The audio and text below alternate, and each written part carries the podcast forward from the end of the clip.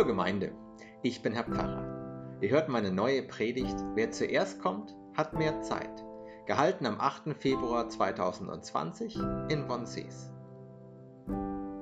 Wahrscheinlich hat jeder schon mal erlebt, dass er im Wartezimmer eines Arztes sitzt, darauf wartet, dass er drankommt und dann wird jemand aufgerufen, der später kam als man selber. Und man denkt sich, warum darf der denn jetzt drankommen und ich muss noch warten?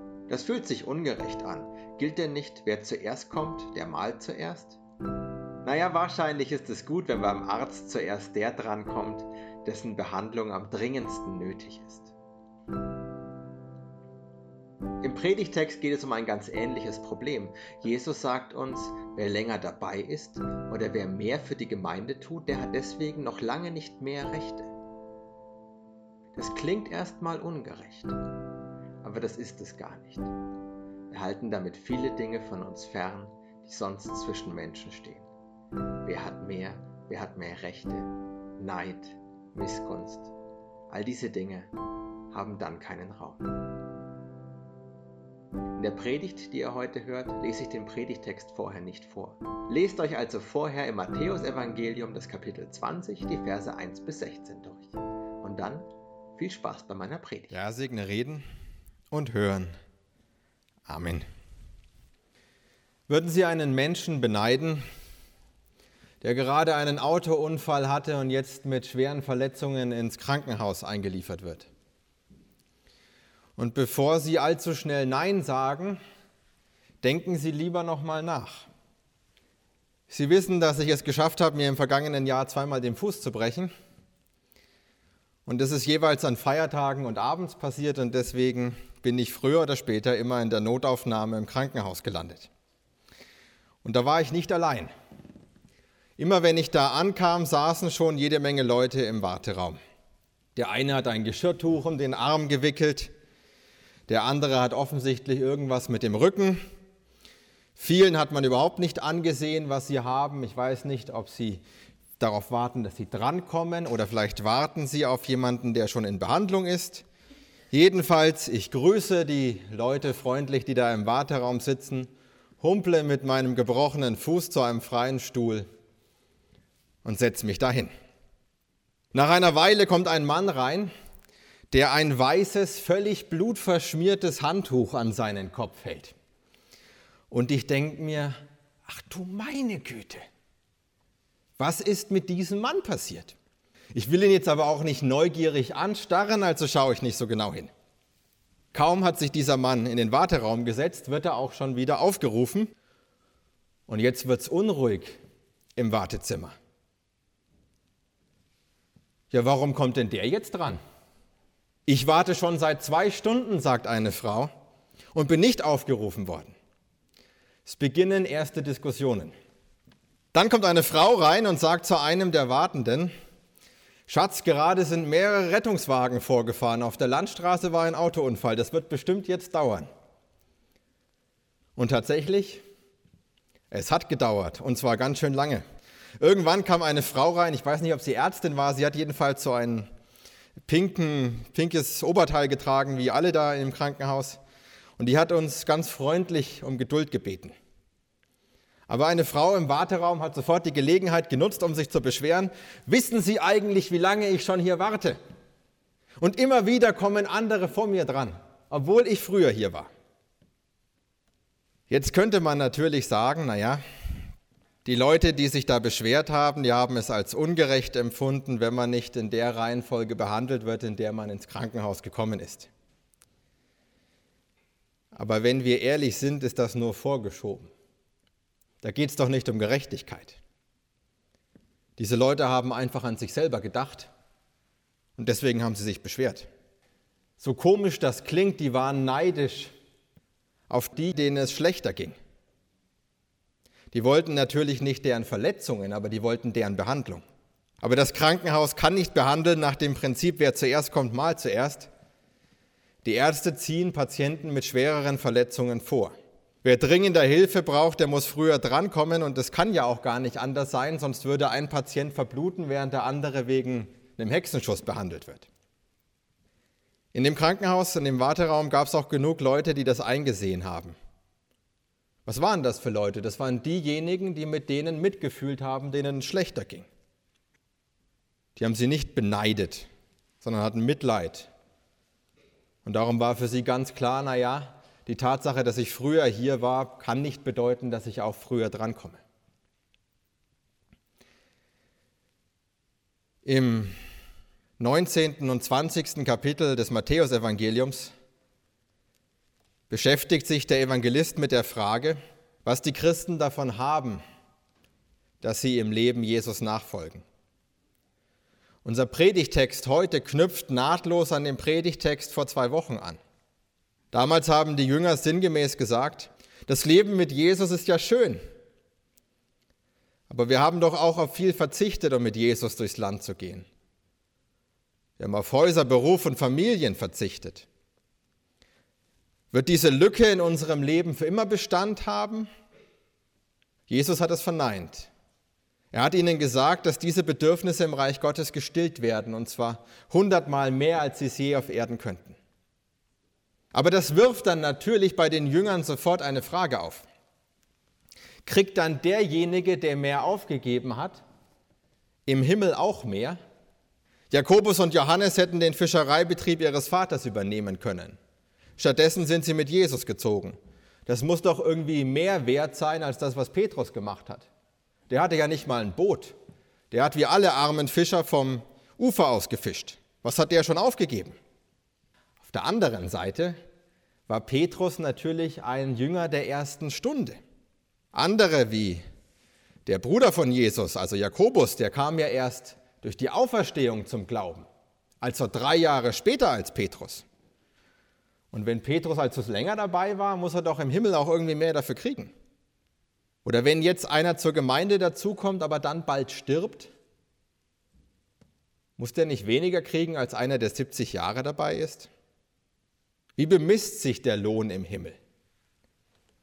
Geht es danach, wer am längsten dabei war oder wer am meisten gelitten hat oder wer die größten Opfer gebracht hat? Das Gleichnis von den Arbeitern im Weinberg, das Jesus erzählt hat und das Matthäus hier in sein Evangelium eingebaut hat, hat die Menschen seit jeher provoziert und provoziert sie heute noch. Dadurch, dass Jesus Gott mit einem Arbeitgeber vergleicht, greift er ganz bewusst die Erwartung der Gläubigen auf. Und die Erwartung ist, wer mehr arbeitet, mehr tut, länger dabei ist, wer mehr Leid erträgt, der kriegt am Ende auch mehr. Aber von Anfang an ist in diesem Gleichnis der Arbeitgeber irgendwie komisch. Den ganzen Tag stellt er neue Leute ein. Selbst bis kurz vor Schluss, in der elften Stunde noch, da gibt es noch eine Arbeitsstunde danach. Warum tut er das? Plant der so schlecht?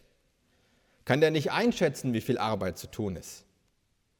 Als der Lohn ausbezahlt ist, erfahren die Arbeiter den Grund. Er stellt sie alle ein, damit er sie alle bezahlen kann. Und zwar alle mit demselben Lohn. Die Arbeiter in diesem Gleichnis sind die Christen und der Lohn ist das ewige Leben. Die Erwartungen der Gläubigen werden enttäuscht. Im Himmel gibt es keine bevorzugte Behandlung, im Reich Gottes sind alle gleichgestellt. Ungerecht kommt einem das nur dann vor, wenn man die falschen Maßstäbe anlegt. Wer erwartet, dass es da nach Leistung geht, für den ist das ungerecht. Aber darum geht es Gott überhaupt nicht. Gott denkt nicht in Leistung, sondern in Beziehung. Ähnlich wie im Krankenhaus geht es Gott um jedes einzelne Leben. Zu jedem Einzelnen sucht Gott eine Beziehung. Darum geht auch der Weinbergbesitzer wieder und wieder los, um Menschen einzustellen. Und für jeden einzelnen Menschen möchte Gott das ewige Leben.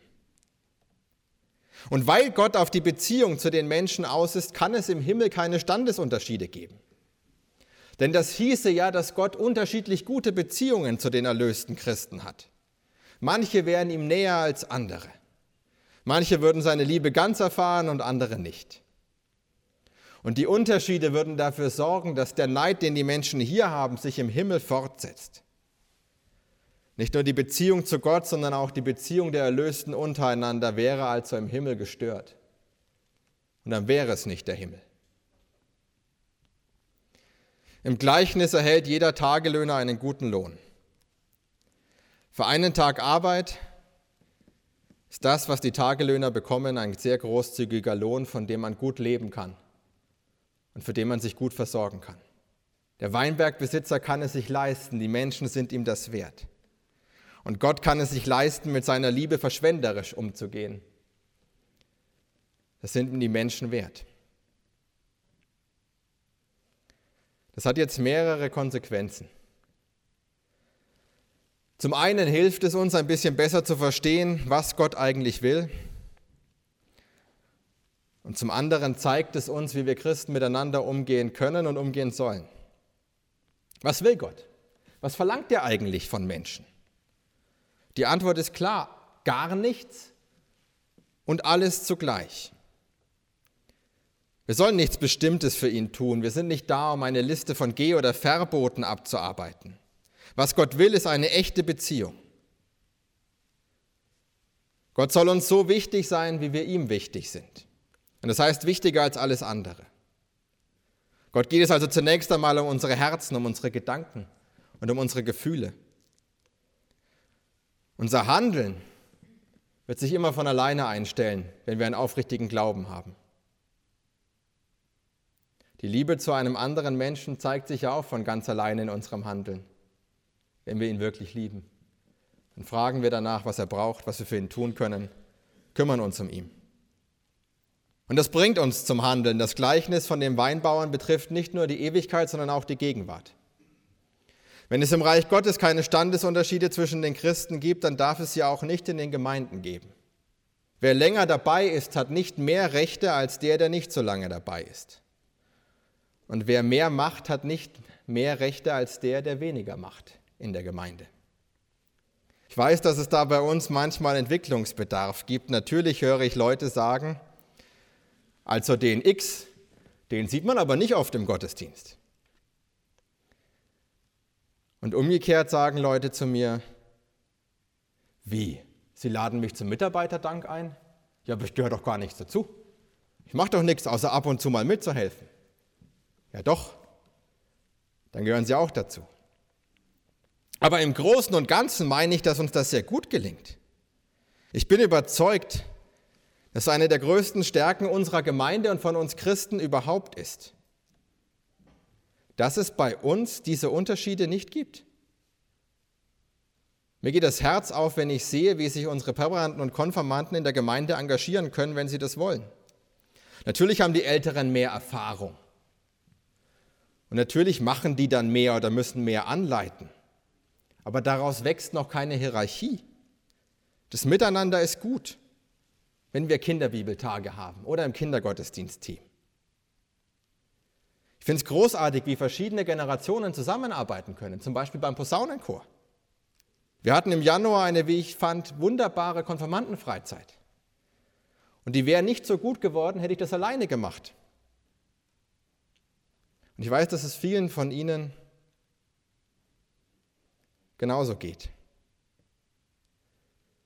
Sie sehen das und sie denken sich nicht, oh, ich bin aber länger dabei oder wieso macht die das jetzt, ich müsste doch, sondern ich weiß, dass sie sich mitfreuen. Sie sich mitfreuen, wenn sich Menschen in unserer Gemeinde engagieren. Dass sie in deren Engagement nicht neiden. Und ich weiß, dass das für viele von Ihnen ganz selbstverständlich ist. Aber es ist nicht selbstverständlich, dass das bei uns in der Gemeinde so ist. Denken Sie nur mal an den Unmut, der jeden Tag in den Wartezimmern der Ärzte herrscht. Und dann wissen Sie, das, wie es bei uns ist, ist nicht selbstverständlich. Es ist ein Stück Himmel auf Erden, das wir da haben. Und Gott helfe uns, dass wir das bewahren können. Amen.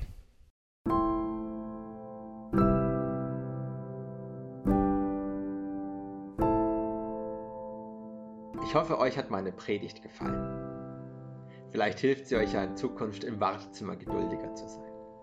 Ich wünsche euch, dass auch ihr die Erfahrung macht, dass es eine richtige Freude sein kann, mit anderen zusammen in der Kirchengemeinde zu arbeiten und sich keine Gedanken darüber zu machen, wer wie viel leistet, sondern einfach nur begeistert darüber zu sein, wie toll alles miteinander läuft, wie schön es ist, wenn alle zusammenarbeiten.